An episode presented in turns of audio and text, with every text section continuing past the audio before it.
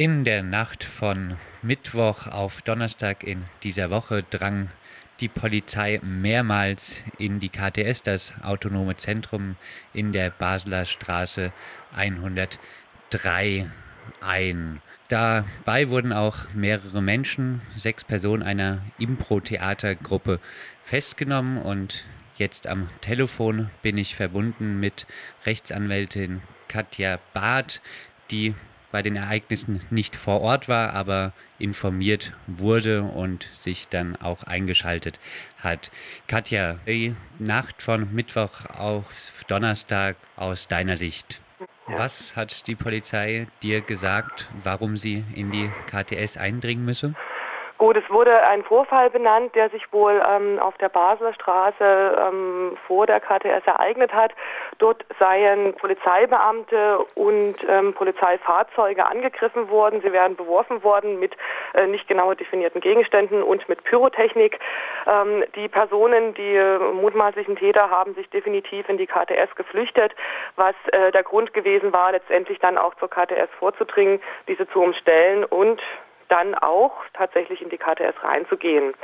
Definitiv, diese Aussage kommt jetzt Richtig, diese Aussage, richtig. Es war dann eben äh, die Diskussion, inwiefern was für eine Straftat hier oder ein Anfangsverdacht für eine Straftat vorliegt, denn nur der ist ähm, Grundlage, um dann strafrechtliche oder strafprozessuale Maßnahmen seitens der Polizei einleiten zu dürfen. Und dafür muss es natürlich erstmal einen Anfangsverdacht geben. Ähm, hier war laut Aussage der Polizei, dass es eben ähm, durch Zeugenaussagen belegt wäre, dass die mutmaßlichen Täter in die KTS eben äh, gegangen sind und sich da auch aufhalten. Ähm, es wurde dann im Rahmen des Gesprächs wurden auch verschiedene Straftatbestände genannt, also es sind verschiedene Punkte gefallen, also von der Körperverletzung bis hin dann auch mal versuchte Körperverletzung, da war man dann sich uneinig am Telefon, also beziehungsweise die Informationen waren nicht präzise, ähm, ebenfalls eben die Sachbeschädigung schon äh, benannt. Und ähm, das Entscheidendere, der schwere Landfriedensbruch, der natürlich ähm, vom, wenn man die, die Maßstäbe der Verhältnismäßigkeit ansetzt, also schaut, wie weit darf die Polizei gehen, welche Maßnahmen darf sie ergreifen, sicherlich ein Unterschied ist, ob ich einen schweren einen Friedensbruch vorliegen habe oder eine versuchte einfache Körperverletzung. Ein Durchsuchungsbefehl für die Räumlichkeiten der KTS der lag aber nicht vor. Richtig, es gab definitiv keinen Durchsuchungsbefehl. Es ist sogar fraglich, ob mit der Staatsanwaltschaft Rücksprache gehalten wurde. Insofern hat sich die Polizei bedeckt gehalten mit Informationen. Es ist natürlich auch nicht so einfach, dann in der Nacht am Telefon die entscheidenden Informationen rauszukitzeln. Das ist leichter, wenn man direkt vor Ort ist. Ähm, natürlich ist da eine andere Ebene da dann der Kommunikation. Ähm, insofern war die Polizei da nicht bereit, ähm, breit äh, Auskunft zu erteilen. Aber ich habe natürlich darauf hingewiesen, dass ähm, der, das Betreten der KTS nur möglich ist, ist, wenn es einen Durchsuchungsbefehl gibt und der gegebenenfalls auch mündlich ja ähm, sich erstmal eingeholt werden muss, also dass man mit der Staatsanwaltschaft Rücksprache halten muss ähm, und gegebenenfalls einen Bereitschaftsrichter zu informieren hat. Und das hörte sich so an, als hätte es das nicht gegeben, denn äh, es wurde eben mir nur gesagt, ähm, ja, wir haben das natürlich auch ähm, geprüft, dass, äh, ob, ob es erforderlich ist. Ja, aber es ähm, gab dann wohl keine Rücksprache diesbezüglich. Ähm, richtigstellen möchte ich, ähm, du hast es in der Anmoderation gesagt, dass mehrmals in die KTS eingedrungen ist. Also nach den mir vorliegenden Informationen ist das nicht der Fall.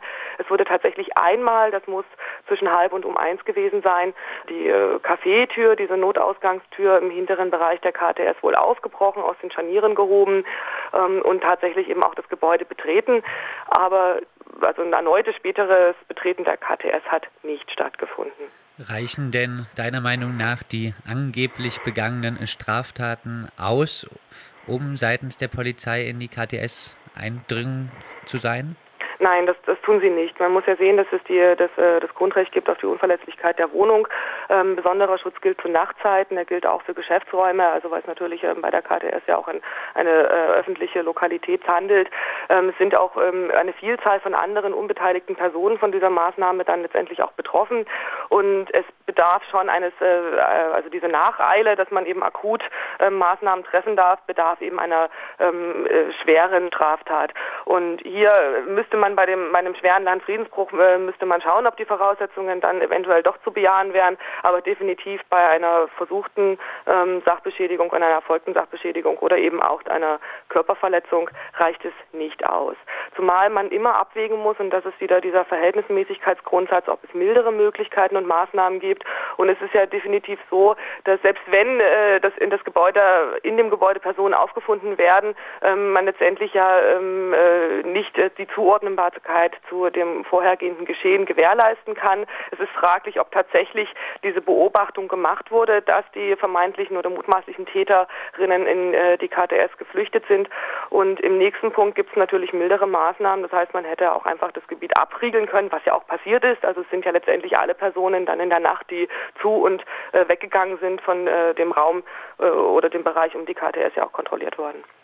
Also kann Mensch jetzt im Nachhinein auf jeden Fall von einem unrechtmäßigen Eindringen der Polizei in die KTS Richtig. reden zumindest einen überzogenen Einsatz. So, so würde ich das sehen nach den Informationen, die ich habe. Wie gesagt, ähm, ähm, es, man weiß immer nicht, was noch aus dem Hut gezaubert wird oder welche Zeugen oder welche einzelnen Fakten dann noch äh, kommen. Aber nach der jetzigen Berichterstattung, zumal für mich auch sehr bezeichnend ist, dass in der Presse der schwere Landfriedensbruch nicht mehr auftaucht. Also bereits gestern war in verschiedenen äh, Medien dann auch zu entnehmen, dass die Polizei, zumindest wenn es dann auch um diese äh, vorläufigen Festnahmen ging, da sind ja auch äh, sechs Personen im Umfeld der KTS ähm, vorläufig festgenommen worden. Und denen wird ja jetzt zumindest laut Pressemitteilung ein gefährlicher Eingriff in den Straßenverkehr vorgeworfen und nicht mehr der schwere Landfriedensbruch, was natürlich ja von der Gewichtung auch wieder ähm, andere Bedeutung hat. Du hast jetzt gerade ja schon die sechs Personen, die festgenommen wurden, vorläufig festgenommen wurden, angesprochen. Mhm. Was kannst du zu den Festnahmen sagen? Du hattest dann auch Kontakt mit der Polizei in Bezug auf die Festgenommenen. Richtig, also es war letztendlich natürlich das große Fragezeichen, was mit diesen sechs Personen ist und was der Grund war für die ähm, ja für die Mitnahme aufs Revier. Es war am Anfang nicht klar, ist das jetzt eine Gewahrsamnahme oder handelt es sich eben tatsächlich um eine strafprozessuale Maßnahme, also eine vorläufige Festnahme.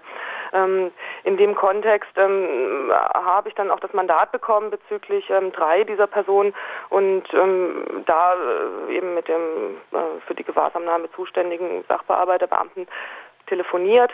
Und auch hier wurde eben dieser Verdacht nochmal auf, die, äh, auf den schweren Landfriedensbruch äh, begründet, weil äh, letztendlich ähm, allen Beteiligten klar war, dass diese sechs Personen nichts mit äh, zuvor erfolgten oder vermeintlich erfolgten äh, Geschehen zu tun haben. Also dass da kein Zusammenhang äh, besteht, war letztendlich klar. Aber man hat es versucht zu, kon zu konstruieren, dass ja im Rahmen eines äh, Landfriedensbruchs, der wird ja nicht durch eine Person begangen, sondern da bedarf es ja der gemeinschaftlichen Tatbegehung, sprich ähm, die bloße Anwesenheit genügt, um eben eine Dynamik zu fördern und unterstützen. Und das wurde dann herangeführt und gesagt, ja, man geht davon aus, dass eben diese, oder man könnte davon ausgehen, muss davon ausgehen, das muss eben erst untersucht werden, dass diese sechs Personen eben da sie vor Ort Ort waren, sich an diesem Geschehen indirekt beteiligt haben. Und das war dann die Rechtsgrundlage für die vorläufige Festnahme. Ähm, es haben sich dann auch erkennungsdienstliche Maßnahmen angeschlossen. Ich habe dann auch darauf hingewiesen, dass es eben letztendlich ähm, äh, ja nicht nach geltendem Recht ist, die Person so lange dann auch festzuhalten. Also das Bundesverfassungsgericht hat jetzt gerade im April entschieden, dass es, selbst wenn äh, nachweislich eine Straftat erfolgt ist, es reicht, die Identität festzustellen. Und wenn das vor Ort geht, weil ein äh, gültiger Ausweis beigeführt wird, dann ähm, gibt es keine Veranlassung, die Person auch noch mit auf ein Revier zu nehmen. Ja. Und das war äh, letztendlich aber aus Sicht des Beamten dann eben doch nicht zutreffend, weil man müsste eben Folgemaßnahmen wie erkennungsdienstliche Behandlungen anschließen. Und es wurde tatsächlich darüber diskutiert und in Erwägung gezogen, einen sogenannten Anschlussgewahrsam zu verhängen, sprich die Person dann auch bis zum nächsten Morgen noch in der Arrestzelle zu lassen. Das konnte dann aber glücklicherweise abgewandt werden.